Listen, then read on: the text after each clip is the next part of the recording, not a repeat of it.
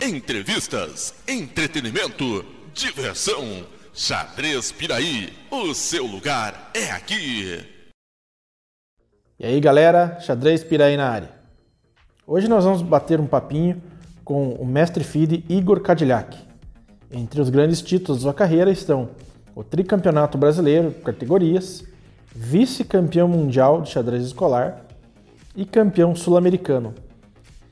Ele já tem duas normas para mestre internacional e assim que passar toda essa pandemia, eu tenho certeza que ele vai conquistar a norma definitiva para orgulhar ainda mais o nosso país. Meu nome é Mauri Júnior e sejam todos muito bem-vindos ao nosso Sharkcast, o podcast xadrez Piraí. Então, Igor, muito obrigado pela sua presença, por ter aceitado o convite. É uma honra, uma alegria tê-lo aqui no nosso Sharkcast, o podcast Xadrez Piraí. Vamos falar um pouquinho aí da tua trajetória como grande campeão, um dos orgulhos aí do xadrez jovem é, brasileiro. Seja muito bem-vindo. Muito obrigado pelo convite aí, mais uma vez, um prazer estar aqui no Xadrez Piraí, vamos que vamos. Isso aí, vamos começar com as perguntinhas de praxe e tal, né, início. Eu li, acho que foi no chess.com, que você começou a jogar, começou a aprender com, aprendeu xadrez com o vizinho. E aí uhum. eu me uhum. identifiquei, porque eu também aprendi com o vizinho. E na época, é, foi em 91, 16 para 17 anos, eu comecei bem tarde xadrez, né? Mas é Márcio Fernandes, abraço aí, Márcio, vou mandar esse, esse vídeo, esse áudio para você. É, e a gente sempre jogava videogame na casa dele, na verdade, né? E achei interessante tal. No primeiro momento ele perguntou se queria aprender e eu falei que não, não, não, não, não queria. Eu jogava muito tênis de mesa na época e tal. Aí depois fui aprendendo e não parei mais. Não parei mais de jogar, né? Empurrar peça. Agora, jogar bem é outra coisa. Como é que foi você no teu caso ali com, com os vizinhos ou com o vizinho específico e tal? No meu caso foi igualzinho, assim. É, a gente era um grupo de, de três amigos ali na, na rua e a gente costumava jogar bola, assim, tinha duas árvores na, na, na frente de casa, assim, aí ficávamos no gol, chutando bola o dia inteiro, né? E teve um dia que eu fui chamar o vizinho da frente, assim, para brincar, e o pai dele tava, tava jogando xadrez com ele. Daí eu não parava quieto, muito, muito, muito imperativo naquela época. Não parava quieto e aquilo ali eu comecei a olhar assim e me interessei. Os meus outros amigos assim nem deram bola pro, pro jogo, assim, foi, foi bem engraçado. Mas eu ali comecei a, a prestar atenção e tal e, e, me interessei muito pelo jogo. Meu pai até hoje brinca assim comigo, que eu cheguei em casa assim e falei, ah, que jogo que é aquele? Não sei o que, gostei, pedi um tabuleirinho. E desde aí então, é, cada aniversário ou Natal, assim, eu, eu pedi um livrinho assim de presente, o xadrez básico, eu lembro até hoje que eu ganhei da minha avó. E, e daí foi indo, assim, mesma coisa que você. Daí foi conhecendo cada vez mais, se interessando pelo jogo e empurrando as peças, né? Mas aí a partir desse momento que você aprendeu quando foi que você começou a ter contato, digamos assim, com os clássicos do xadrez, com os grandes nomes do xadrez brasileiro, internacional, para que você fosse melhorando pouco a pouco?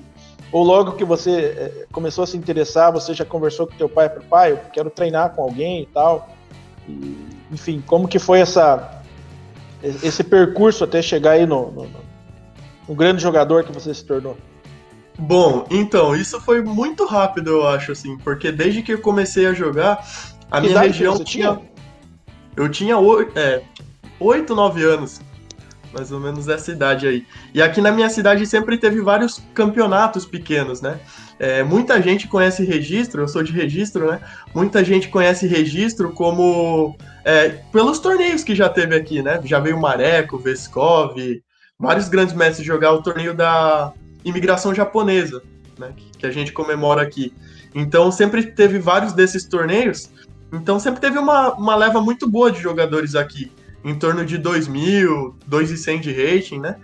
Então eu fui crescendo ali e vendo que tinha campeonato, era legal o, o clima, o ambiente. E muito competitivo, sempre fui. Falava assim: não, vamos jogar, vamos jogar. E nesses campeonatos mesmo eu já ia me motivando, assim, para ir melhorando, melhorando, estudando, né? No tabuleirinho de magneto ali que meu pai tinha comprado para mim. E fui só me motivando cada vez mais, assim, nessa competitividade que tinha, né, na, na minha região. E daí, logo no outro ano, assim, eu já comecei a jogar campeonatos paulistas e brasileiro, inclusive. Então foi, foi muito rápido, assim, essa, esse meu interesse pelo xadrez. Cara, sabe que nossa história se confunde? É, é que eu enveredei para arbitragem e organização e você se tornou aí um jogador é, é, profissional, né? E, e, é que é muito parecida a nossa história nesse sentido. A minha cidade é muito pequena, né?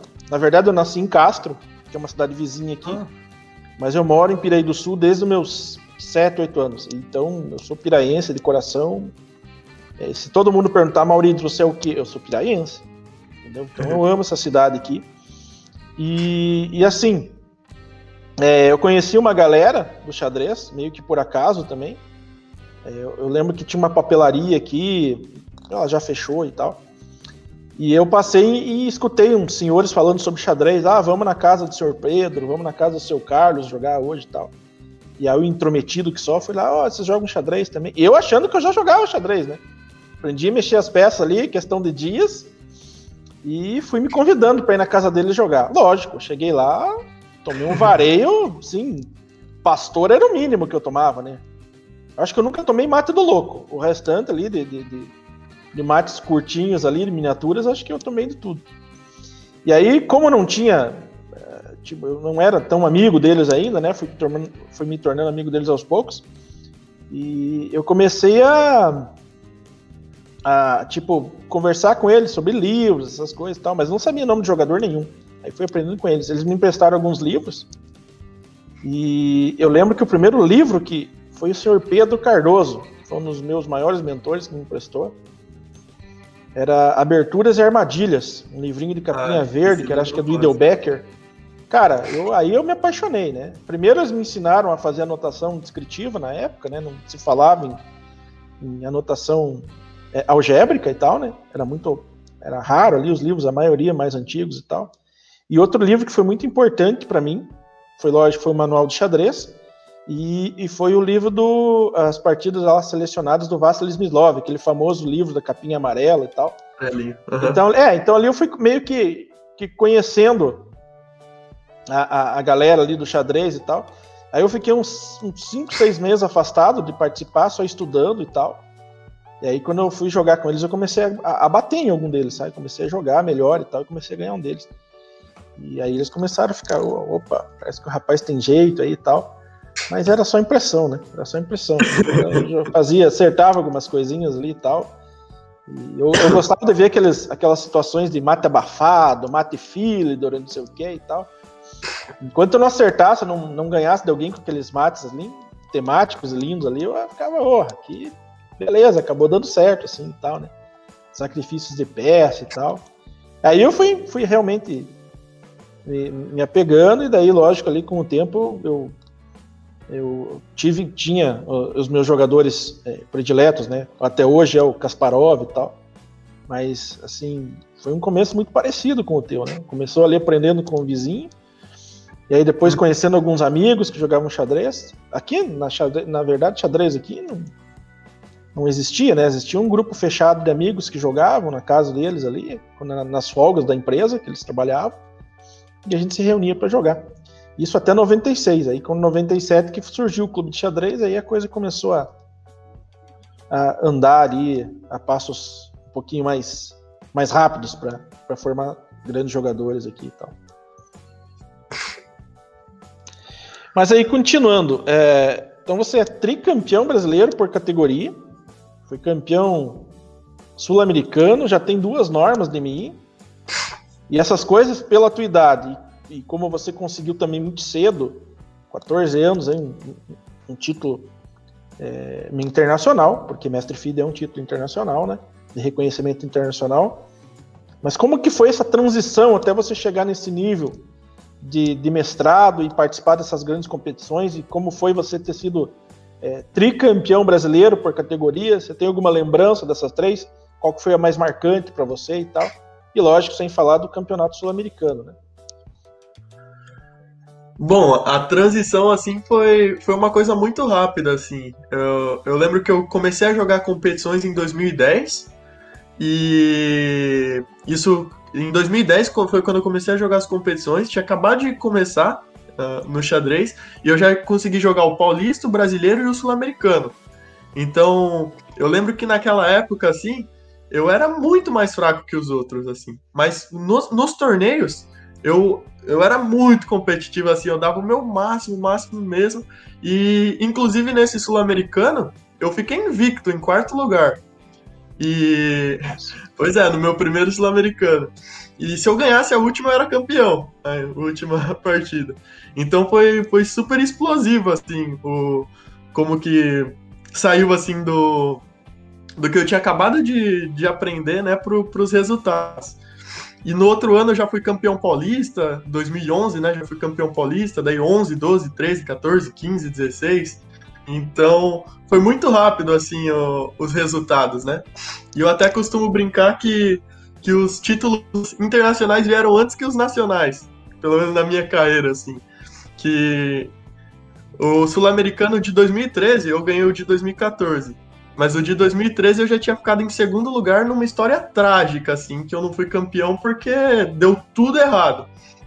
Então, foi, foi muito doido, assim, como foi rápido a, a explosão que teve, né? Pelo menos no, na questão do resultado.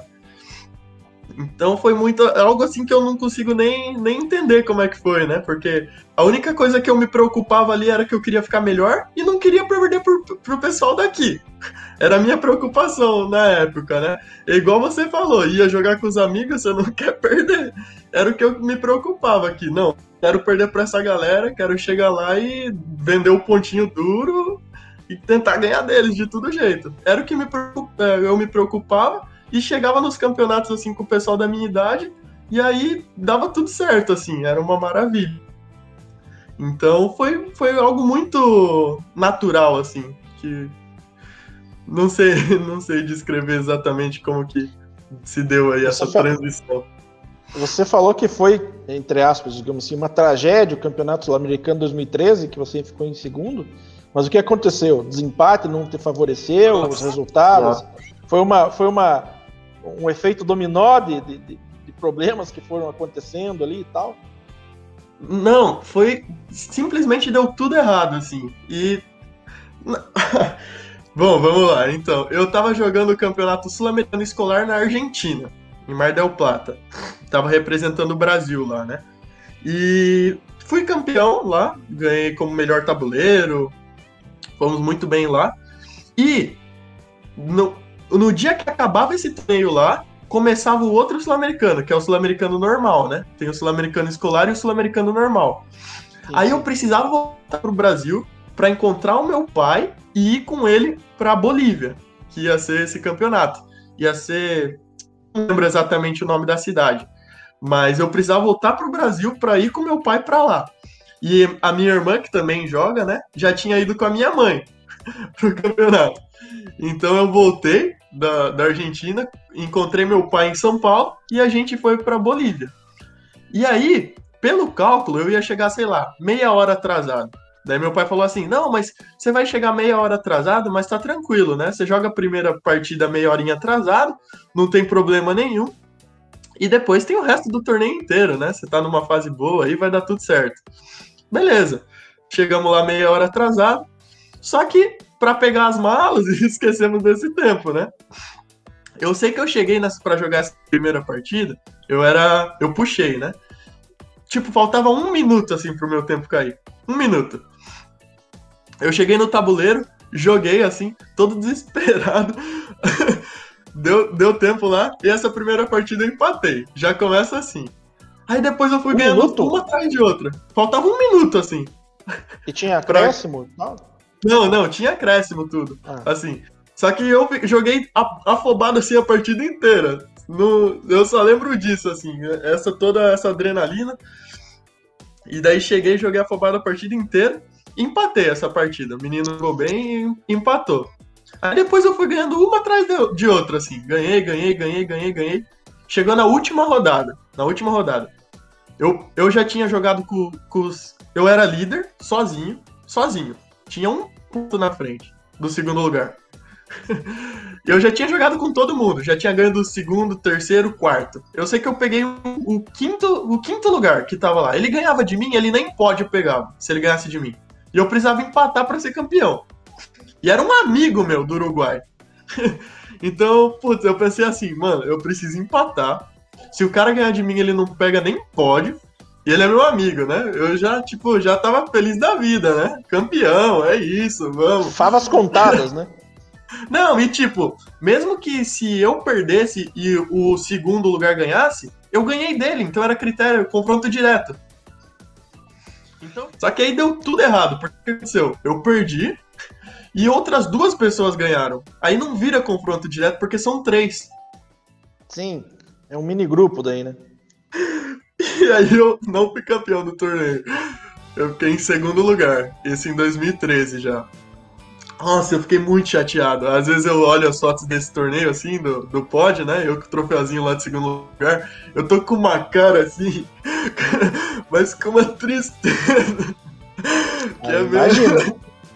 Eu imagino. O, o, título de MF era pra ter vindo um ano antes, até assim, né? E daí eu pensando, meu Deus, velho, e agora, né? Pode ser que, que eu não consiga mais esse título, não sei o quê. Passa um turbilhão de coisa na cabeça. Daí no, no outro ano deu tudo certo, né? Isso no ano ruim. 2013 foi meu ano ruim. Todo esse drama aí. Ano ruim, vice-campeão sul-americano, né? E, pois é. Tá, e daí no ano. É, e daí, é, o problema é a forma como foi, né? A forma como Nossa, foi. foi muito doído, assim. Foi muito doído. E aí no ano seguinte você foi campeão. Em que ano que você foi vice-mundial escolar? Isso em 2016, no Mundial Escolar. E onde que foi esse Mundial? Foi na Turquia. Na Turquia. Foi um torneiaço, e... assim, que eu fiz. Eram quantas rodadas, lembra? Vixe, eram seis, eu acho. Sete. Seis ou sete. Mas, mas, mas aí voltando aos, aos, aos, brasileiros de categoria, você tem uma, uma lembrança deles, assim, qual foi o mais marcante para você? Ou... Geralmente é o primeiro, né? Tipo, ah, fui o primeiro campeão ali e tal, primeira vez que eu conquisto o título nacional, mas às vezes não, né? os brasileiros sempre foram muito difíceis assim para mim, porque eu nunca conseguia ganhar, assim, era impressionante, né? Conseguia ser campeão lá fora, mas chegava no brasileiro eu nunca ganhava. É, então foi, foi muito difícil assim. O meu, o primeira, primeira vez que eu fui campeão também foi em 2014. Foi em Foz do Iguaçu, aí no Paraná. E foi assim um torneio. Ah, acho que eu lembro, acho que a gente tava nesse, inclusive. Muito provavelmente. Foi um torneio assim que eu fui campeão, mas ainda corri uns riscos, empatei umas rodadas que, que não podia. Então, no brasileiro acontecia alguma coisa misteriosa assim que, que eu sofria muito assim para conseguir ganhar. Mas aí em 2014 foi o primeiro ano que eu fui campeão e aí deu uma bela de uma aliviada assim. É, é, tipo, você foi treinado pelo, pelo mestre internacional Renato Quintiliano, né? Por algum uhum. tempo. Sim, sim. Muito qual, qual foi a influência dele no teu jogo? Ah, foi. Bom, acho que o meu jogo foi, digamos assim, moldado por ele, né? Acho que cada cada criança, né, quando começa a jogar xadrez desde uma idade muito nova, ela vai se moldando de acordo com o treinador. E eu sou muito grato ao Quintiliano porque eu acho que que as contribuições que ele deu pro meu jogo, e não só pelo meu jogo, eu acho ele um ser humano fantástico, assim, também. É, foi, foi muito, muito, muito, muito importantes, assim. Toda a base, a, a estrutura. Então, acho que, assim, o Quintiliano, se for pensar no meu xadrez, assim, não tem como separar o Quintiliano disso, né? É, é indissociável. Uma das peças chaves ali. Sim, sim. É, tipo, a gente tinha falado, você jogou muito no exterior, né? Uhum. teve algum país assim que você gostou mais e tal? E, e, assim, já emendando essa pergunta, dos que você visitou, dos países, ou mesmo que os países sul-americanos também, que você conhece e tal, qual deles você acha que tem o maior incentivo à prática de xadrez? Assim? Você acha que todos que você visitou têm um incentivo maior que no Brasil? No Brasil falta alguma coisa? Qual, qual é a impressão que você teve? Bom, então, o torneio que eu mais gostei de jogar de longe foi o. Em 2016 eu joguei o campeonato mundial na Rússia. Né? E aí deu para passar um tempinho lá, conhecer um pouco o clube de xadrez lá de Moscou. É, é fantástico a estrutura deles, assim, o apoio que eles dão pro, pro xadrez. Então lá, assim, foi um lugar mágico, assim. Ainda mais que o campeonato foi em Kant-Mansinsk, né? Que é a capital do xadrez. Então foi, foi uma experiência única, assim. Lugar fantástico. É, joguei no clube lá, um rápido que teve, tinha vários mestres internacionais, grandes mestres, pessoas mais de idade, a molecadinha. Então é coisa assim que você olha e fica admirando, né? Porque não tá nem perto da nossa realidade, né? E agora com relação a outra pergunta, se for comparar assim mais com, com a América do Sul, eu acho que o país que mais tem incentivo é, é a Argentina. Eu, em 2019 eu, eu joguei um torneio de norma de EM lá, no meio do ano. E, e eles deram condições, assim, né? Apoiaram bastante. É, ofereceram. Eu tive que gastar só com a passagem. O resto, toda a organização, eles, eles davam. acobertavam o valor, né? E isso nunca aconteceu no Brasil. No Brasil, eu acho que nenhum torneio, eu pelo menos nunca recebi apoio de nenhum torneio. Então foi a primeira vez assim que, que veio uma organização um torneio, entrou em contato comigo e falou: bom, vai ter um torneio aqui, a gente te oferece isso, aquilo, e uma baita de uma estrutura lá. Uma baita de uma estrutura. Comida muito boa, é, hospedagem muito boa. Então foi. E baita de uma experiência, né? Um torneio de norma de GM aí. É, eu tive uma experiência na Argentina que foi sul-americano, a gente foi levar atleta, a Mitzi, né? Em 2019 na Argentina e realmente eles têm uma estrutura assim invejável, cara. Assim. E mesmo a cidade ali de Buenos Aires, parece que eles respiram esporte, né? Porque você, uhum. a cada X metros ali, você tem um campo de futebol, você tem uma quadra de tênis, tem uma academia. Realmente, assim, eles são um povo muito, muito integrado, muito ligado ao esporte, né? Sim. Então, pô, era, era uma coisa é, é, é muito bacana. E, e a estrutura, é, aqui você conhece quantos países aqui na América do Sul? praticamente Ixi. todos ou não? Bastante, bastante. É, quase todos, assim. Mais ali pro, pro norte que eu, que eu não conheço tanto. Mas quase todos ali, né? Então, dos que eu fui, assim, a Argentina é fantástica, né? Acho que a, a gente acabou até vendo a mesma estrutura lá que foi o Senard, né? Sim, sim. Então, aquilo é, brincadeira. É sensacional aquilo eu fiquei hospedado lá. Então, tinha alimentação, né? Tinha os outros atletas. Eu via o pessoal dos outros esportes treinando. Então era. Sim, e foi bacana que nessa época a gente sentou de frente com a equipe norte-americana é, de levantamento de peso. Né? E foi, e foi até engraçado que teve. Tinha um cara lá que ele era tão grandão, tão pesadão, que a hora que ele sentou na cadeira, a cadeira caiu, quebrou, sabe?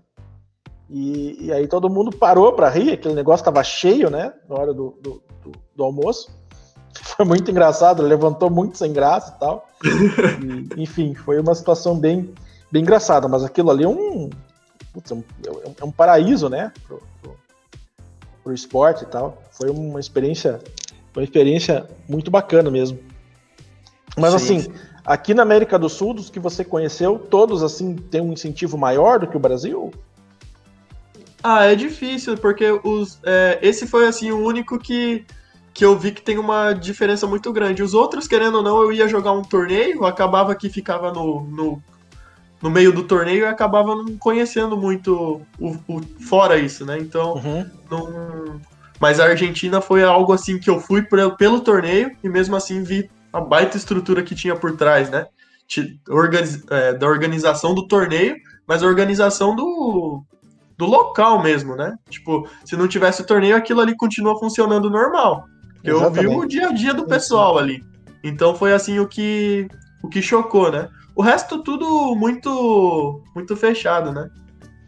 É, então, eu lembro que quando a gente foi, é, quando a gente foi ali, tava a equipe alemã de hockey na grama feminino treinando. E uns negócios surreais, os caras com drone, Sim. com um monte de coisa ali avaliando e tal.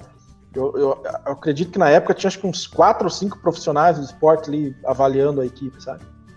É, uhum. Meu alemão não é muito forte, né? Ah, nem um pouco, na verdade. Mas assim, dava pra entender que os caras estavam falando sobre eh, tipo a tática do jogo e tal, né?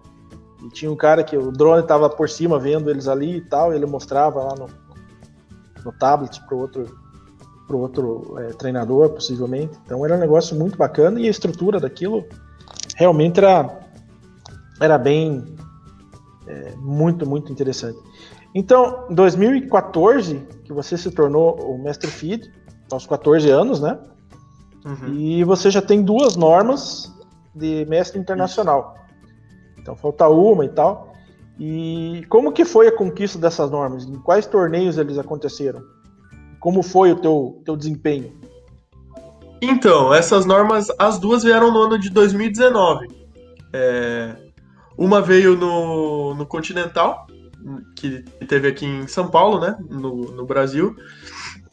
Que foi um torneiaço que eu fiz, joguei com o Mequinho, com o Everaldo, com Guilhermo Vasques, vários mestres aí do, do nosso continente. E a outra foi no Sul-Americano Sub-20, que foi no Paraguai. Então foram dois torneios assim super duros que deu tudo certo assim, eu consegui fazer essas normas, né? Então, sempre tem os requisitos que são muitos para fazer a norma, né? Você como como árbitro sabe melhor que qualquer um isso, é muito difícil fazer a norma. Então acabou que nesses dois torneios aí deu todas as condições super certo, eu consegui fazer os pontos, que também é, é difícil. Então deu para fazer essas duas normas em 2019. Infelizmente não, não tive outras chances, né? Mas espero que quando voltar aí a tudo ao normal consiga aí fazer a terceira norma e chegar ao rating. E você continua numa rotina de treinos, assim, além dos treinamentos que você dá para os seus alunos, você continua uma rotina de treino específico para você, como jogador Sim, profissional. Com certeza. Mas você, você treina com alguém ou você treina hoje sozinho, por conta? Como é a tua rotina de treinos? Hoje mais sozinho. Mais sozinho mesmo. E com certas limitações aí, né? Porque devido à faculdade e tal, mas dá para manter uma rotina de treino assim bem estável, digamos assim. Ah, bacana, bacana. É, tipo, quando a gente foi marcar essa entrevista para o nosso podcast, aí você falou, ó, oh, Maurício, eu tenho aula até às nove e tal. Então você tem uma série de alunos. Você criou o método Igor Cadillac de ensino ou você se baseia em alguns professores, alguns sistemas para treinar seus, seus alunos? Não, não. É, meu, meu método é muito voltado ao, ao aluno, assim, né? Eu vejo ali uhum. o que, que a gente precisa trabalhar, né? E a gente vai trabalhando de acordo com o aluno. Nada, nada inovador, não. Mas funciona, né? Tem, funciona, algum, funciona, né? sim. Tem tido alguns resultados aí e tal. Então, uhum. tua expectativa é que passando essa, essa pandemia, você já é, consiga essa norma definitiva para para MI. E aí você pensa em alçar voos mais altos ou você, o MI está ok? O que, que você pensa aí da tua carreira? Bom, então, nesse período é muito difícil pensar a longo prazo, né? É um uhum. momento de muita incerteza, muito, muito sofrimento, né? Então é de, muito difícil você pensar no longo prazo. Mas os meus objetivos, que eu tinha traçado ali no começo de 2020, quando tudo parecia estar tá normal, eu tinha pensado, final de 2020 eu quero virar MI e ter terminado o terceiro ano da faculdade. Né? Então, esses eram meus objetivos. E eu acho que eu tava no, no caminho, assim, eu acho que realmente daria tudo certo. Uhum. Mas, infelizmente, apareceu aí a, essa pandemia, né? E até hoje, assim, é, é muito difícil. Eu, pelo menos, eu não consegui me reorganizar até hoje. Então, não sei como é que vai ser, mas o meu objetivo Hum, pelo menos por enquanto, quando voltar os campeonatos de xadrez os torneios, é eu manter aquele nível que eu tava e tentar aí a norma definitiva de MI e os 2,400, né? Mas são esses meus objetivos, assim, nada muito mirabolante, né? E claro, formar na faculdade, né? É, você falou que você é muito competitivo, então, logicamente, as pessoas competitivas jogam aquela partida como se fosse a última partida da vida, né? Pô, vou dar o sangue naquela partida e tal. E assim, qual que foi o jogador mais forte que você enfrentou na carreira, assim, que teve um resultado? Eu vi uma partida tua muito, muito interessante, de 2018, acho que você jogou de Berardino, que foi uhum. um Gambito Mengarini. é que eu adoro, falar a verdade para você, eu gosto muito daquele A3 lá com B4. Eles jogam as blitz assim e acaba acertando, porque às vezes as pessoas que estão jogando de pretas agem de forma, digamos assim, não muito cuidadosa e ele tem muito golpinho. Né? Você joga isso, você sabe que ele, o Mengarini ele é perigoso. O Carlsen joga isso de vez em quando e tal. Até foi por conta do Carlsen que eu comecei a jogar isso aí, né? Então ele joga ele joga esses, essas partidas aí que às vezes a pessoa não conhece e tal, mas ele realmente é muito perigoso aí, galera. Então tomem cuidado, quando alguém jogar um, e, um E4 aí, C5 A3, não vão desdenhar, porque ele tem muitos recursos ali, né? Eu achei muito, né? Eu achei muito bonita essa partida tua contra o de Bernardino. E, mas assim, resumindo, quem que foi o mais forte que você enfrentou? Essa partida que você jogou com o Bernardino foi a tua imortal ou você tem umas partidas assim mais mais bonitas assim? Porque essa realmente eu gostei bastante. É, talvez até por você jogar esse Gambito Mengarini, o qual eu sou muito fã. E, mas assim, a qualidade, o teu ataque, a forma como você chegou lá foi brincadeira, cara. Foi é que foi algo muito original, assim, né? É difícil você ver algo parecido com aquilo, né? Às vezes, o, quando é uma partida mais técnica, assim, você vê, ah, dominou a coluna aberta, não, pegou a casa fraca tal. A minha não, se você for parar pra ver, ela não teve pé nem cabeça, né? Mas deu tudo certo ali. Era o caos, né? Dama agarrou. Né? então foi algo muito original, né? Essa é uma das, das partidas favoritas, assim, que, da, que eu gosto muito, né? Aí as outras, assim, já são mais normais. Mas essa com certeza é uma das minhas favoritas. De longe, assim, é uma das minhas favoritas. E com relação ao, ao jogador mais forte, assim, que eu já joguei, é. Bom, eu gosto muito das minhas partidas com o Sup. Eu acho que eu consigo jogar um bom xadrez com ele sempre. Tenho bons resultados.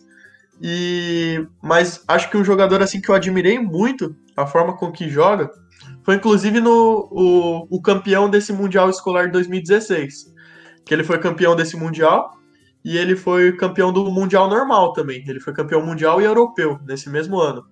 Então, é, ele se chama Manuel Petrosian. Ele é um armênio que acho que atualmente está é. morando nos Estados Unidos, mas eu gost, gostei muito assim do xadrez dele. Super técnico, escola armênia, assim. Então, gostei muito do xadrez dele. É, o, o, quando eu entrevistei o Crico, ele falou, amor, se você quer saber a nacionalidade, se terminar em An, pode saber que é armênio. ele falava isso. E, e, e, realmente a escola armênia, ele treinou um tempo lá na Armênia, ele disse que foi surreal, né? Disse que é sim, sensacional, sim. sensacional. É, é, essa partida ali que eu vi do, do, do Bernardino, também vi ali no perfil teu do, do, é, do chess.com, achei sensacional, cara, eu gostei muito da partida, assim. E já emendando sobre isso aí, então, você faz parte de um projeto dos Jovens Talentos do Brasil, isso?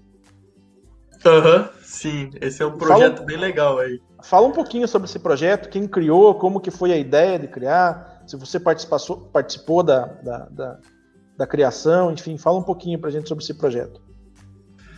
Bom, esse projeto, na verdade eu entrei um pouco mais tarde dele, né?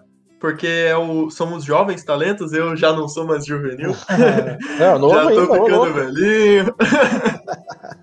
tô ficando velhinho aí. Então eu fui um dos últimos aí, o último, na verdade, a entrar no projeto. Mas o projeto, assim, é, é muito legal. Tem ali o nosso mentor, né, o, o Oleg. Não vou me arriscar a falar o sobrenome dele, né, mas é um, um russo que, que mora em São Paulo atualmente ele dá toda a estrutura, né? Ajuda a gente ali com tudo. E a ideia é, é incentivar né, o xadrez de base no, no nosso país. Então, tem diversas atividades, mas é, é justamente incentivar e dar aí essa motivação a mais para a molecada, saber que no xadrez é, tem todo o nosso, o nosso meio, as, as possibilidades, e enfim, né? É, voltado mais para os jovens aí.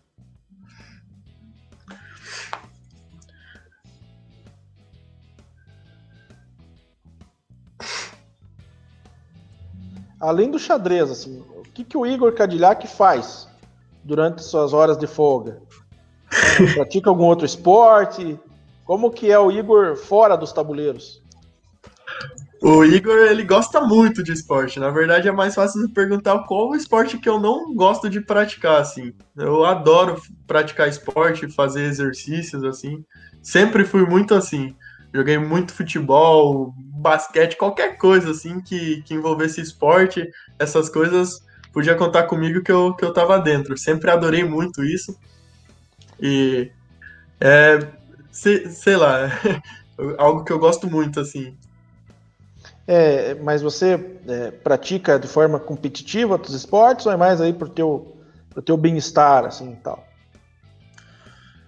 Bom, não é nem pensando no bem-estar, né? Acho que é porque eu realmente gosto muito, né? Mas é, com, com relação, assim, a... De forma competitiva, eu joguei um, um tempo futebol só, de forma competitiva.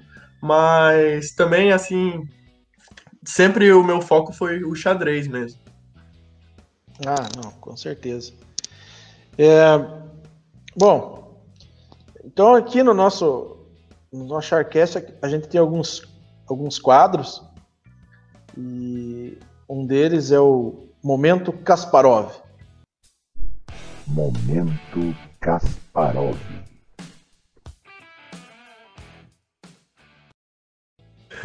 E aí, nesse momento, Kasparov, a gente quer que você conte um pouquinho sobre uma experiência tua, logicamente com uma grande vitória. Ou... É como eu falei assim, você, eu perguntei sobre aquela, se aquela foi a tua imortal, mas você é muito novo e ainda tem muito pela frente, vai orgulhar muito o país ainda. E de repente a imortal acaba aparecendo em algum dia e tal, né? Mas assim, conta com essa, com uma, uma certa riqueza de detalhes pra gente, como que foi o teu melhor momento é, até então? Pode ser uma partida ou um acontecimento, enfim, qual que foi o teu melhor momento no xadrez que você fala, putz, realmente aqui eu me senti um Kasparov da vida, fiz lances brilhantes aqui e tal. Conta um pouquinho pra gente dessa experiência aí. Bom, é, eu costumo ser muito autocrítico comigo mesmo, mas eu espero que a minha imortal ainda esteja por vir. Mas essa partida realmente foi uma partida assim que eu olhei e falei, poxa, joguei muito bem e fiquei muito feliz. Mas assim, eu não acho que nenhuma partida minha foi brilhante assim, algo muito bom. Até mesmo os resultados assim. Então, é bom, não faço ideia assim, momento Kasparov. Provavelmente essa partida assim, a partida com que eu mais me orgulho de ter jogado por, ser, por ter sido, igual como eu comentei ali, um xadrez muito original, inovador, né? Algo difícil de se ver.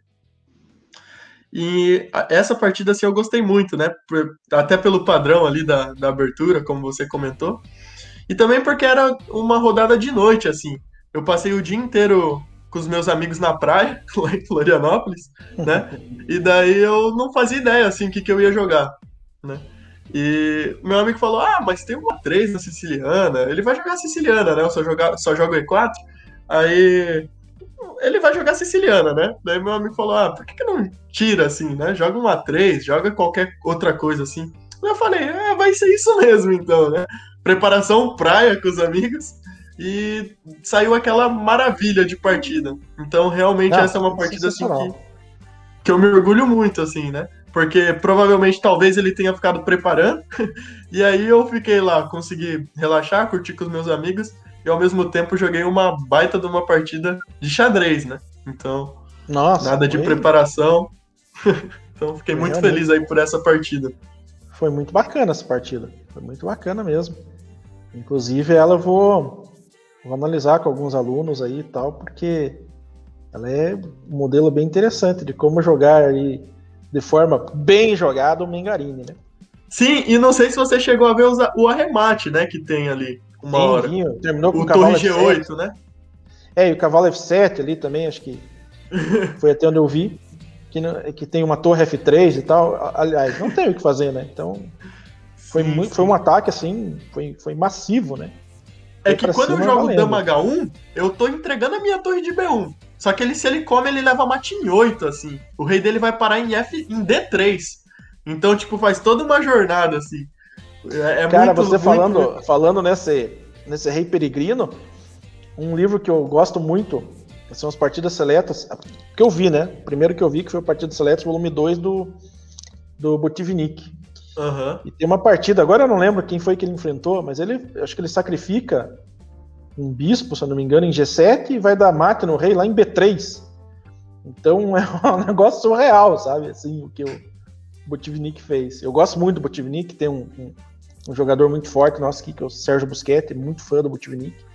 Mas as partidas dele realmente são, são, são brilhantes, né? E aí você falou nessa volta que o rei daria, aí me lembrei dessa partida. É, é- é bem interessante. Bem interessante mesmo. Bom, agora mudando a chavinha, vamos falar do momento pastorzinho. Momento Pastorzinho. Esse momento pastorzinho é o inverso do momento Kasparov, né? Digamos assim, qual foi a tua pior partida, ou pior momento, se você tem... Ou uma história engraçada que, putz, enfim, conta pra gente e compartilha com a gente aí no Xadrez Pirei qual que foi o momento pastorzinho do mestre filho Igor Cadillac. O momento pastorzinho podia muito bem ser aquele o sul-americano de 2013, né? Putz. Mas mas eh, eu tenho uma outra tragédia. Ali no, no ano de 2019, é, foi quando eu consegui a, a norma de, de MI no, no Sul-Americano. Esse Sul-Americano, é, é, eu perdi o voo, você acredita? Para esse Sul-Americano. E mesmo assim consegui ainda fazer a norma. Eu perdi o voo. É, o que, que aconteceu? Esse campeonato foi no Paraguai, né? E aí. Bom, no dia do embarque, tudo prontinho lá, cheguei no portão pra entrar no, pra entrar no avião. Pra entrar, assim. Tava de frente com o avião pensando, pô, tá tranquilo, né? Tudo certo, beleza? Aí eu cheguei assim pra entrar no avião. A moça olhou pra mim, eu tava com a Ellen até. Aí a moça olhou assim pra gente e falou: Bom, cadê a, a carteira de vacinação? Ela falou pra gente. Ih, Aí eu já pensei, puta, carteira de vacinação, eu não tô com nada disso, né? Daí ela, ah, porque tem que tomar, acho que era febre amarela, tem que estar vacinado com a febre amarela, não sei o que e tal, senão não pode entrar. E eu, e aí, não tava com com a vacinação da febre amarela, ou não lembro exatamente o que era, né? Eu pensei, meu Deus, ferrou. E aí, já deu ruim, né? Saímos, começamos a correr atrás de posto, fomos atrás. Eu sei que a gente ficou a madrugada inteira atrás de posto. E o que que acontecia? Eu tinha essa vacina. Eu tinha tomado a vacina da febre amarela. Eu tinha como mostrar. Eu mostrei assim, mulher. eu fui lá e falei: Olha aqui, eu sou vacinado com isso, né? Eu tenho a vacina. Ela falou: Ah, não, porque isso aqui não, não, não dá, porque isso aqui é nacional. O que você precisa é registrar o internacional. E era um domingo ainda que a gente ia viajar. Então não tinha nada aberto no, no aeroporto. Porque normalmente tem lá um posto de, de vacinação. Então não tinha o que fazer. Eu sei que a gente ficou a madrugada inteira caçando esses negócios da vacina. Nem lembro como que a Ellen deu um jeito, né? Porque ela é do Paraná e a gente tava em São Paulo. E a gente ficou a madrugada inteira zonzando por aí, tentando dar um jeito. Nem lembro o que, que aconteceu assim. Mas ah, deu um jeito. Ah, a gente foi num posto, esperou amanhecer, aí foi sete da manhã, remarcou o voo e aí chegamos assim. Não jogamos a primeira rodada, né? Mas pelo menos chegamos no torneio. E aí foi indo, mesma história. Cheguei lá no torneio, ganhei a, prime- a segunda partida, né? A segunda rodada. Aí na terceira, foi na terceira? Na terceira eu joguei com 1.400. Empatei com 1.400. Empatei. Ganhei um peão na abertura e empatei com não? 1.400. Empatei com 1.400. Eu pensei, meu Deus, velho, ferrou, né? Tipo, já não contente com perder o voo, eu vou lá e empato com 1.400. Aí eu pensei, não, agora tô feito, né? Brilhei. Mó correria pra mim pro torneio, pra isso aqui. Mas depois comecei a ganhar todas, assim. Ganhei a quarta do campeão pan-americano, era o atual campeão pan-americano. Ganhei a quarta, ganhei a quinta, a sexta, a sétima, a oitava, se eu não me engano. Tava líder do torneio. Fiquei líder do torneio. Não, não, não, não, não tava líder. Tinha um menino que tinha meio ponto na minha frente. Mas eu lembro que se eu ganhasse a última partida, eu era MI. Certeza. Se eu ganhasse a última partida, eu era MI. Aí É... Ah, não, calma. Eu não sabia se, que se eu era MI. Mas o que aconteceu? Esse menino que tinha meio ponto na minha frente, ele ia jogar com um amigo meu. Que se esse meu amigo ganhasse, e eu também ganhasse, eu era MI. Só que o que, aconteceu? Esse menino tinha meio ponto na minha frente. Se ele ganhasse, ele era campeão sozinho. E na última, na última partida eu tava jogando com um amigo argentino meu, e a partida super tensa, eu tava um pouquinho melhor de pretas. Aí eu vi que terminou a, a- a partida do menino que tinha meio ponto na minha frente. Aí eu fui todo curioso, perguntei pro árbitro, né? Como é que foi a partida ali? Aí o árbitro, você não vai acreditar nisso, velho. Você não vai acreditar nisso. Eu fiquei muito puto. O árbitro ele falou: Ah, as negras ganharam. Ele só respondeu assim, a cor e ganhou. As negras ganharam. E ele falou a cor que o menino que tinha meio ponto na minha frente tinha ganhado. Aí eu pensei, pô, já era, né? Ferrou, não sou mais campeão. O menino tem meio ponto na minha frente, tá um e meio na minha frente. Se eu ganhar, vou ficar meio ponto atrás. E a partida super tensa, a minha partida ali com com o meu amigo. Eu cheguei no tabuleiro e olhei pro meu amigo assim, eu tava um pouquinho melhor, tava de pretas e tal. Eu falei, ah, não sou campeão mais, ofereço empate. Meu amigo pegou na hora, assim. Aí depois a gente saiu conversando, já todo mundo, ah, acabou o torneio, vai fazer o quê? Vai ficar chorando? Aí depois eu encontrei esse meu amigo que tava jogando com o menino que tinha meio ponto a mais. Perguntei, ah, como é que foi sua partida lá? Como é que você foi? Aí esse meu amigo falou, eu ganhei. Ou seja, o Ah. árbitro tinha respondido errado pra mim. Ele Tá falou errado. Ele fez eu empatar a partida, que se eu ganhasse eu era MI, que eu tava um pouquinho melhor. Ele falou, não, eu ganhei. Aí eu, pô, como assim, velho? Eu vou lá bater nesse árbitro, né? Caramba, velho. Não, nem que eu perdesse. Eu ia tentar, pelo menos, né? Se eu ganhasse, eu era MI. Era campeão, né? E. Ou seja, deu tudo errado, né? Vacina, joguei uma partida a menos, empatei com 1.400 depois, e depois essa tragédia do árbitro. Parece que eu tô zoando, né? Porque parece de filme, de cinema esse negócio. Mas não, foi exatamente assim. O árbitro respondeu errado, eu empatei a partida, depois fui lá, perguntei pro meu amigo, ele falou: Não, eu ganhei. E aí eu fiquei com muita raiva, assim. Então esse é o Nossa. momento pastorzinho aí.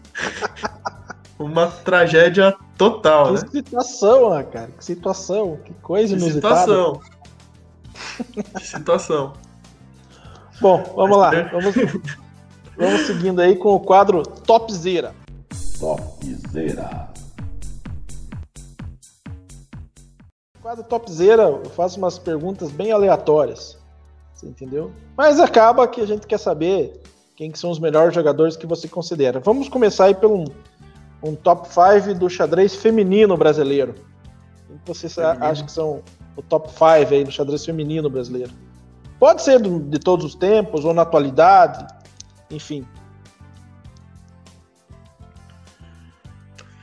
Vixe, vamos lá. Essas perguntas são bem polêmicas, né? Que às vezes a Sim. gente tá As aqui, tem que responder ao vivo e a cores, É, acaba e as- esquecendo as- um nome ou outro. as listinhas nunca são, são unânimes, né? Sim, sim. Tá, vamos lá. Tá, em quinto lugar, Regina Ribeiro. Em quarto, a Júlia Alboredo. Em terceiro, a Vanessa Feliciano. Em segundo, a Tatiana Rático. E em primeiro, a Juliana Teral. É uma baita lista, é uma senhora lista. A, a Regina Ribeiro, você me corrija se eu estiver errado, mas eu acho que ela foi a, a brasileira que mais participou de Olimpíadas, né? Na equipe, Uhum. equipe feminina, né? Como E diria. ser humano fantástico também. É. Ser humano fantástico. Ela que É, tava eu- comigo lá no, no Mundial Escolar 2016. Eu não conheço ela pessoalmente, mas todo mundo fala muito bem da, da, da Regina. Sim. E como, como diria o Danilo Gentili, Regina Ribeiro, queremos você aqui, hein? É, então, é, não, é uma senhora lista. Eu lembro é assim, acho que era um, um torneio assim que eu, que eu tinha ido mal, assim, eu era muito favorito, alguma coisa deu errado, assim, eu tava muito triste. Ela chegou assim com um jeitinho assim muito muito amigável assim, eu tava muito mal, só queria que ninguém chegasse perto de mim, mas ela chegou de um jeitinho tão Acolhedor, lá, né? tão acolhedor assim, e ela falou, pô, a gente sabe como que é ruim isso, fica bem e tal, você baita potencial, que aquilo ali pra mim, para mim ela ela pode fazer o que for, assim, para mim eu nunca vou esquecer disso, assim. Foi É, essa, essas situações assim de, de, de acolhimento e, e- e, assim é, essas, é, como se fosse uma mãezona, né? Que chega ali e, Uhum. e vai dar um conselho, vai, vai, vai passar a mão na cabeça ali e fala, pô, né, ergue essa cabeça, as coisas melhores estão por vir e tal. É, todo mundo que eu já conversei fala muito bem da Regina Ribeiro, fala muito bem, gosto muito dela. Diz que realmente Uhum. ele é um ser humano é, sensacional. Então vamos para mais um top 5 agora. No Isso. absoluto. No absoluto, quem que são os cinco que você considera? absoluto. Dos brasileiros, né? Tá bom. Brasileiro. Em quinto aí eu vou fazer uma média e colocar o Renato Quintiliano. Olha, Renato Quintiliano. Em quarto. Fia. Terceiro, Sup. Segundo, Rafael Leitão. E em primeiro, Milos. olha só! Tá. Olha só que lista, hein? O Milos, cara. O Milos é um cara que eu. é, assim, eu conversei com ele acho que uma vez, que foi em Caxias, 2014. Quando, no- quando o Carlsen, né, foi, em- foi em Caxias.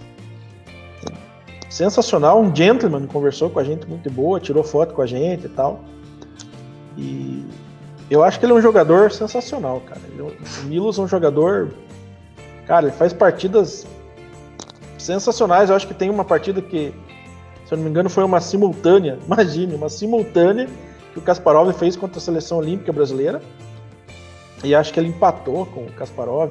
Eu vi essa partida. Cara, ele tem muito conhecimento daquilo, cara. Ele falou, pô, mas é isso É, aqui, se você pegar cara." ali a a- os anos 2000 ali, o Milos, é, se eu não me engano, ele ficou em terceiro numa Copa do Mundo, né? Então, Não, o Milos é, é- Milos é um gigante do xadrez brasileiro, cara. Com certeza. O Milos é impressionante.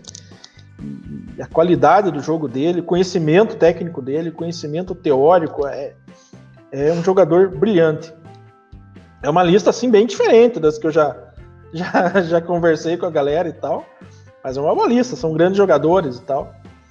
Eu, assim, eu por uma, uma, uma situação meio de bairrismo, eu sempre coloco o Sunier numa lista com cinco, sabe? ah, muito não, eu pensei no Sunier também. O Sunier, mas assim, aí tem um bairrismo. É um grande jogador, com certeza. Na maioria das listas, o Sunier estaria presente. Mas é porque o, o, o Sunier, assim, também foi um dos fundadores do Clube de Xadrez aqui em Piraí, né? Quando Uhum. o Clube de Xadrez foi fundado aqui, o Sunier veio dar uma simultânea para 10 jogadores aqui e tal. Foi uma coisa bem bacana. Mas o Sunier, sem dúvida, é um, um jogador zaço, assim, os, os- os resultados dele contra grandes jogadores e tal. Gosto muito. E a gama- agora vamos para que é a mais pedida. Top 5 aí do xadrez mundial de todos os tempos. E aí no absoluto. Quem que você. Vixe, essa é é a mais difícil, five? né? Essa é que depois o pessoal vai lá apedrejar a gente nas redes sociais, ninguém sabe por quê. Não, não vai. Vai falar, ah, não concordo com tal coisa e tal, mas de boas, de boas. É, essa é a mais complicada. Então vamos lá. E qual que é o teu top 5 então do xadrez absoluto mundial de todos os tempos? Meu Deus. Ai, ai. Bom, antes de eu falar minha lista, já veio uma explicação, né? Aqueles, aqueles com o rabo preso. Já. É, eu, eu gosto muito de jogadores, mas eu, eu, eu vejo muito. São jogadores muito temporários, assim, no meu ponto de vista. Por exemplo, eu tava um tempo atrás, assim, eu tava gostando muito de ver as partidas do Geller, que nem campeão mundial Geller? é. É. Não, mas, Ah, não mas é, esse não é meu top 5, não. Eu tava Não, vendo sim, muita sim, partida é do o- Geller, gostava muito. O Effingeller é um, é um grande rei sem coroa, né? Sim. Ainda, aí eu também tava gostando muito de ver as partidas do Polugaevski. Então, pra mim, o xadrez, os meus jogadores favoritos, vai muito de acordo com, com o tempo, o que que eu tô estudando, entendeu? O que que eu tô apreciando naquele momento. Então, essas listas, elas são sempre muito polêmicas por causa disso. Então, às vezes você tá estudando a partida do- as partidas do Fischer agora, e seu amigo tá estudando as partidas do Kasparov. Então você fala, ah, meu jogador favorito é o Fischer. Aí o cara que tá maravilhado com as partidas do Kasparov vai ficar doido, né? Como assim o Fischer? Olha essa partida do Kasparov, Heresia, você que tá doido. É, e daí acontece isso, né? Então, é muito difícil essa lista. Então, Mas vamos lá, não tem como fugir, né? Cinco. E é a primeira vez, acho que eu, que eu tenho que responder essa bucha. Normalmente eu passava essa bucha pros outros, né? Na- Nas minhas entrevistas. Cinco. Caramba.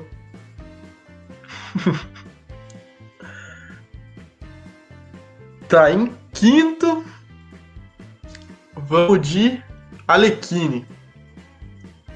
Se bobear esse, já ninguém escolheu, né?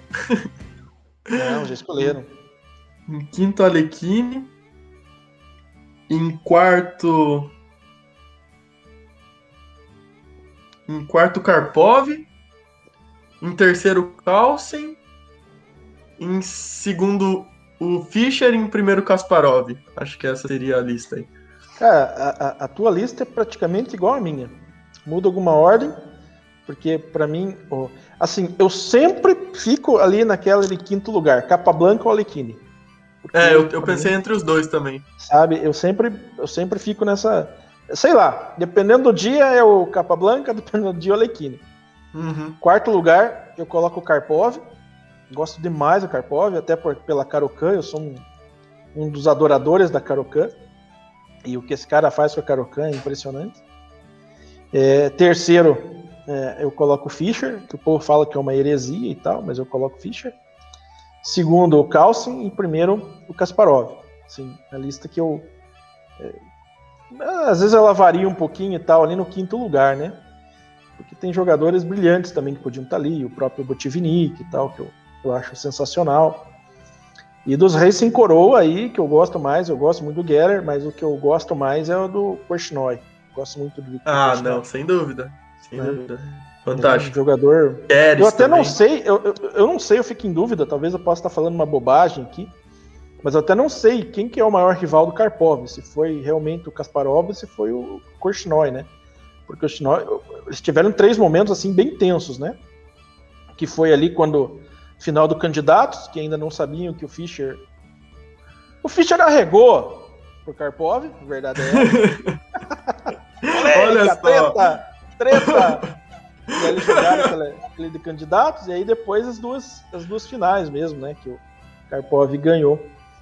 E, e, assim, é que toda aquela atmosfera, eu não sei se você já assistiu um filme chamado Dangerous Moves, que Não. aqui no Brasil ficou como Fora de Controle. E é um filme antigo, da década de 80, eu acho. E eu achei ele por acaso, assim, numa das. Tava procurando alguns filmes assim, de maneira aleatória e acabei achando ele na uma das lojas aí, Submarino, e acabei comprando. E ele só tinha. Ele é um filme francês e, e, assim a legenda em espanhol. E eu comprei. É muito interessante. E dizem que esse filme foi baseado no, no primeiro match entre o pelo mundial entre o Karpov e o Korchnoi. E tem umas partes do filme ali que são é um sarro, cara. É um sarro, é um negócio assim que os caras levavam um guru para tirar a concentração do outro, cara, é muito engraçado assim, cara. Eu vale a pena. Procura aí que de repente você acaba achando para baixar ou, ou comprando mesmo, é muito bacana esse filme, é muito bacana mesmo. Fora de controle. Não, ouvi Eu acho que em falar. francês é Les Diagonales do Fou, que é tipo a diagonal do bispo, alguma coisa assim. É, do Fou, sei lá, não- meu francês não existe, né? É inexistente. Mas é uma excelente lista, cara. Pô, bate praticamente aí com, com a minha. Agora vamos para um outro quadro que é montando o tabuleiro. Montando o seu lado aí do, do, do tabuleiro. Eu vou fazer algumas perguntas para você sobre com analogia às peças e aí você responde para gente. Então a primeira, no, no seu lado do tabuleiro, o rei. Quem que é o campeão mundial que o inspira? Campeão mundial que me inspira. Acho que o Fischer. Se for pensar dessa forma, o Fischer. É, o Fischer, como eu te falei, apesar dele ser o terceiro da minha lista, A história, surreal. né? É, é surreal, né? A história que ele fez. Embora sempre para deixar os ah, as Fischerzettes aí bem loucos, eles eu falo que ele arregou pro Karpov, né? Mas a gente sabe que eram outras situações, né? A gente não sabe o que Uhum. se passava na cabeça do Fischer e tal. Mas o- ele foi um gênio, né? Ele é Sim. genial, genial, é um cara assim incontestável. As partidas dele É, eu não lembro se alguém falou exatamente sobre o Fischer, mas teve um, algum jogador que falou que as partidas Fischer, Kasparov, enfim, os grandes jogadores, você tinha que pagar direito autoral para reproduzi-las, porque eram, eram brilhantes demais. A dama, a jogadora que o inspira. Hum, sem dúvida a Judith Polgar, né? Sem dúvida A também. Judith Polgar talvez seja talvez seja a única unanimidade do xadrez mundial, né? É, Judith muito Polgar. provavelmente. E eu senti muito não ter ido para Caxias conhecê-la, cara. Senti muito, muito, muito. Eu nunca joguei em Caxias, então você Cara, imagina, né? é sensacional. É sensacional. A atmosfera, a organização, é um negócio surreal. Eu fui duas vezes, foi quando eu fui jogar com o Carlsen. Consegui ser um dos jogadores a enfrentar o Carlsen. E assim, desperdicei, porque eu joguei muito mal. Assim, eu, eu, eu brinco, né, que falo, pô, ele descobriu qual que é a minha, a minha fraqueza e jogou justamente essa, né? Porque eu detesto enfrentar é, a variante fechada na siciliana, né? Cavalo C3 eu não gosto. E o Carlsen jogou justamente essa. Aí, mas assim, não ia fazer muita diferença contra o Carlsen ali. Mas podia, pô, você tem a oportunidade de enfrentar o Carlsen, né? Recém ganha o Mundial e, e faz uma partida horrível, né? Não foi uma partida boa. O, o jogador que estava do meu lado, Eduardo, a gente chamava ele Carioca, ele empatou com o Carlsen, uma partida extremamente fechada. Eu cheguei a pensar que tinha 32 peões para cada, porque como daquele jeito a partida, sabe? E ele empatou. Eu falei, nossa, cara, que tipo. E aí teve o Glaucio Sella, né? E ganhou. O Carlsen fez um sacrifício furado, por incrível que pareça. Ele é humano, né? Ele erra. E aí o, o Glaucio aproveitou. E 2016, que foi quando eu conheci o Topalov, também enfrentei o, o Topalov. Na oportunidade a gente empatou. Mas assim, foi uma partida que acho que se ele forçasse mais, logicamente, ele teria ganho, porque o conhecimento posicional dele é infinitamente superior. Mas a gente jogou. Ele jogou uma London comigo, cara. E, e, assim, a London eu tinha visto algumas linhas assim. E consegui fechar. Beleza. Um- É, foi, foi, foi, foi bacana. Quando ele, ele propôs empate, assim, eu. Não, não, não tem como pensar duas vezes, não acreditei. Eu falei, é sério, né, cara? E aí, toda lá. Mas vamos lá. Continuo aqui. As torres. Dois reis sem coroa que você gostaria de ter ao seu lado. Nossa, essa é duro. Porque, como eu disse, é muito temporário, né? Hum. Sim, sim. Vamos lá, vamos ser bem doidinho. Polugaevski e Stein. Mudar um pouco. Os bispos. Esse aí vai pro lado mais pessoal. Os bispos. Duas pessoas que sempre o apoiaram. Ah, essa não tem como. Meu pai e minha mãe. Teve sempre muito incentivo deles. Muito, muito, muito, muito. E não só com relação ao xadrez. Qualquer besteira, assim. Pai, quero ser campeão mundial de Jockey Pô. Vamos lá, meu filho. então, Bacana, Essa aí né? não tem. bacana. É. Vamos lá, dando sequência. Os cavalos. Dois amigos que estariam em sua equipe. dois amigos que estariam na sua equipe. Quintiliano e um outro, ó. Quintiliano. De preparação, você diz assim, ou... É, dois amigos aí que você Dois amigos? gostaria. É. Hum. Quintiliano e... Nader.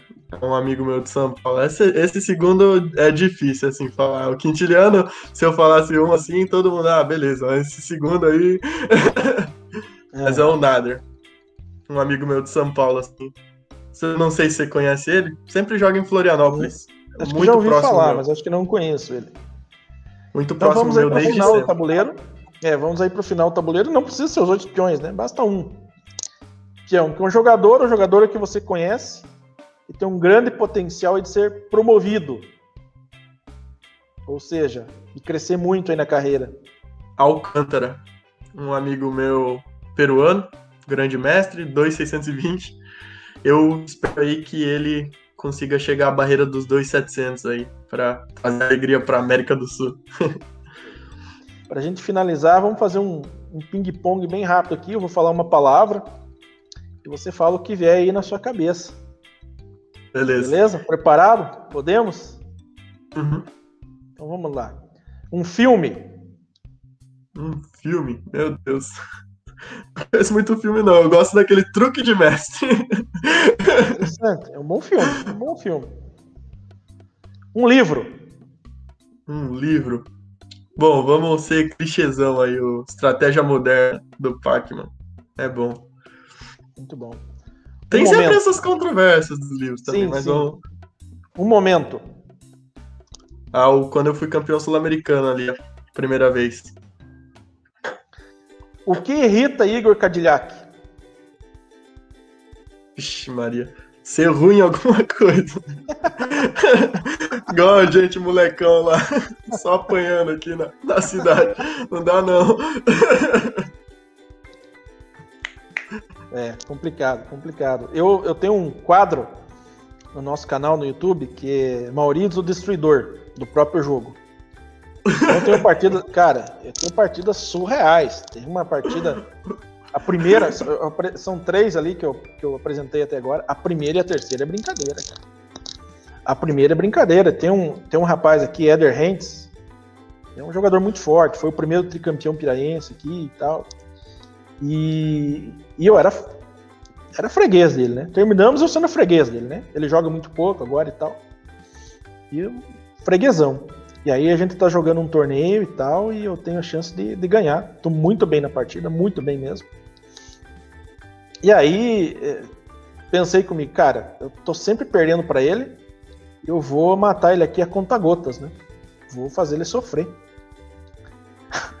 aí eu tenho um lance lá assim que é muito claro, eu jogo uma dama, um chequinho lá e tal. Não, eu resolvo tomar um peão dando cheque. Resolvo tomar um peão dando cheque, sim, bobamente. E aí, só que ali não valeu aquela história de quando eu, quando eu dou cheque, eu sou o homem mais poderoso do mundo. Aí o que aconteceu? Ele toma o meu peão, que eu dou cheque, ele toma de dama, e aí é forçado, eu tô levando o mate em dois. Nossa. É. Eu fiquei muito bravo, cara. Eu fiquei muito bravo. E eu cumprimentei ele, e ele, cara, ele mesmo, quando ele fez o lance, ele ficou assim, sem graça, sabe? Tipo, Maurício, eu tô muito perdido aqui, cara, e você faz um lance desse? Pois é. Muito ridículo. Então, crianças, não façam isso em casa. E a terceira. Ah, mas todo mundo vai passar por essa experiência, não é querendo te desanimar. Ô, mas- E, e- e a terceira, que eu apresentei, que foi uma partida também, que eu joguei com um amigo aí das antigas, Valdair Pereira. E eu tô ganhando muito, né? acho que por duas ou três peças. E aí eu dou uma relaxada monstra. Começa me entregando um bispo totalmente desnecessário. Eu entrego um bispo que na minha cabecinha simplista naquela época, acho que foi 95, 95, foi em agosto de 95. Falei, ah, entrega um bispo, ele toma meu bispo, eu entro com a dama dando cheque e ganho a torre. Né? Eu vou desviar esse peão dele que tá impedindo a minha dama de entrar aqui. Beleza. Mas não precisava, né? Aí o que, que ele fez? Ele não tomou o bispo e deu cheque com a torre que eu ganharia. Aí como o jogo começou a despencar. E aí no final, cara. Cara, se você tiver curiosidade, procure lá no canal Xadrez Piraí, Maurício, o Destruidor dos Próprios Lances, e veja essa terceira partida. Eu levo um garfo, assim, eu levo um garfo tão surreal. Então é assim, tipo, eu tava ganhando por dezenas de peças, aí levo um garfo no final, perco a dama. E, cara, foi surreal. surreal. Continuando. Uma frase. Uma frase. Vamos lá, momento coach. Ah, meu, meu pai sempre falava assim: mira a lua que pelo menos uma estrela você acerta. Tá certo? Grande frase. Vamos lá. Jogo do Corinthians ou torneio de xadrez? Ah, depende, hein? Depende do jogo do Corinthians, depende do torneio de xadrez, mas no torneio de xadrez. Pensar assim. Aí? Jogo do Corinthians assiste depois, né? Dá um jeito. Xadrez é O xadrez é. Bom. Eu ia falar foda, pode falar foda.